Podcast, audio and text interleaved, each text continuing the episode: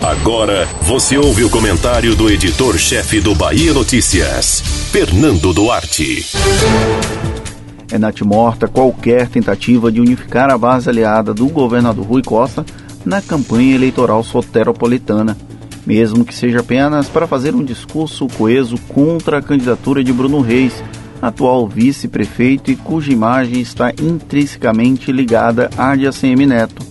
Por mais que haja esse esforço narrativo de que é possível encontrar um denominador ou mais de um entre nomes como Major Denise, Olivia Santana, Niltinho, Lídice da Mata, Sargento Isidório e Eleusa Coronel, apenas um cenário utópico isso aconteceria. A estratégia é fadada ao fracasso. Se em um cenário regular, com a necessidade de múltiplas candidaturas para tentar forçar um segundo turno, já é difícil traçar uma unidade em um grupo tão heterogêneo, com a pandemia e as limitações impostas para a campanha, tudo ficou ainda mais complexo. A base de Rui, construída ainda sob a batuta de Jacques Wagner em 2014, agrupa segmentos que vão da centro-direita à esquerda mais clássica e que possuem interesses díspares quando se trata de eleições municipais. O fim da coligação proporcional, então, acelerou a lógica do cada um por si para a garantia de cadeiras na Câmara de Vereadores, ou seja, tudo afunilando para o esfacelamento da base de apoio em Salvador. Rui não é um operador político.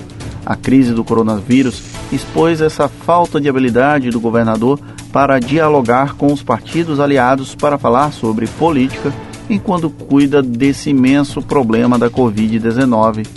Apenas a título de comparação simplória, mesmo após a chegada do coronavírus, o líder adversário, Semineto, seguiu costurando as articulações ao ponto de segurar eventuais dissidências ou movimentos rebeldes do grupo dele.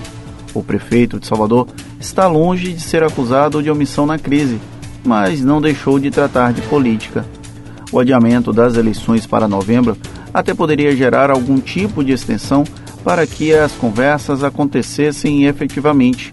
Porém, às vésperas do que seria o prazo inicial para a realização das convenções, não há nenhuma presença ativa de Rui para catalisar a própria base na capital baiana. Ele, no máximo, aparece para tentar impulsionar a campanha da afilhada Major Denise, sem sinalizar qualquer diálogo com outros aliados.